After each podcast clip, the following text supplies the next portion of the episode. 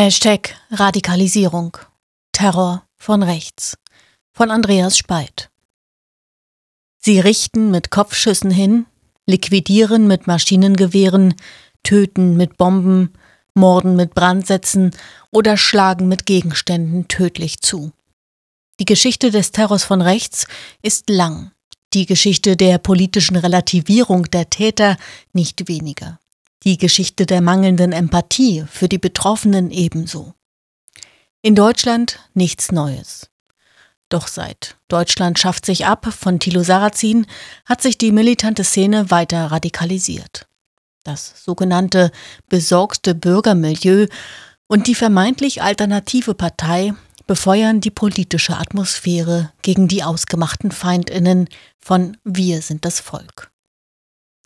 Seit 2010 haben rechte Täter allein in Deutschland 33 Menschen ermordet. Die rechten Gewalttaten halten sich auf hohem Niveau. Nicht erst die jahrelang unentdeckte Mordserie des NSU darf Zweifel an den Zahlen aufkommen lassen. Bis heute ringen Bundesinnenministerium und Bundeskriminalamt von Fall zu Fall um eine Einordnung. Nachvollziehbar, die Ermittlungen müssen den gesamten Täter erst gänzlich betrachten. Weniger nachvollziehbar, dass einschlägige Indizien oft nicht wahrgenommen werden. Die Angehörigen der Opfer wussten schnell, dass auch sie getroffen werden sollten. Erst nach eineinhalb Jahren stufte das Bundesamt für Justiz den Anschlag von David Sonboli in München als rechtsextremistisch ein. Neun Menschen erschoss er am 22. Juli 2016. Fünf weitere verletzte er. Das bayerische Innenministerium folgte der Bewertung erst Ende 2019. Eine Verzögerung, die eine weitere Verletzung für die Überlebenden und Angehörigen ist. Die Diskussion um eine Einschätzung des Bundeskriminalamtes zu dem Attentäter in Hanau, Tobias Ratjen, dieser sei mehr von Verschwörungstheorien als vom Denken der extremen Rechten geprägt gewesen, spiegelt die Debatte wider. Die Angehörigen der Opfer waren entsetzt. Dass das Amt die Tat dennoch als rechtsextrem einstufte, half wenig. Am 19. Februar diesen Jahres hatte Ratjen zehn Menschen ermordet. Nach Hanau räumte Bundesinnenminister Horst Seehofer CSU ein, der Rechtsextremismus sei die größte Bedrohung. Neue Töne aus einer Partei, deren Übervater eine der größten neonazistischen terroristischen Vereinigungen einst kleinredete.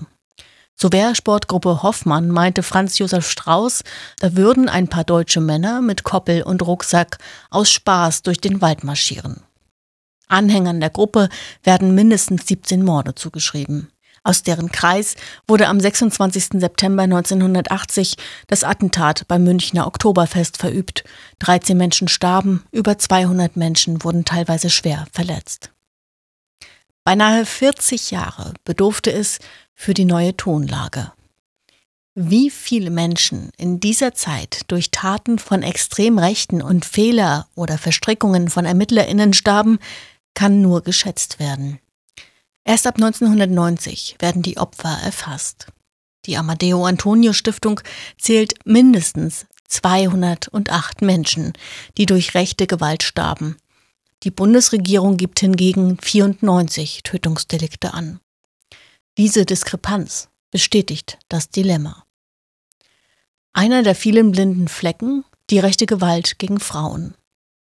Statt von radikalem Antifeminismus scheint oft eher von privater Beziehungstat ausgegangen zu werden. Der Attentäter von Halle, Stefan Barliet, war auch von Antifeminismus angetrieben.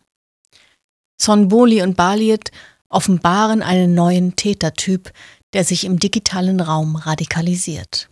Sie mordeten im Real Life allein, sind aber in einer digitalen Hass-Community tief verankert und global vernetzt.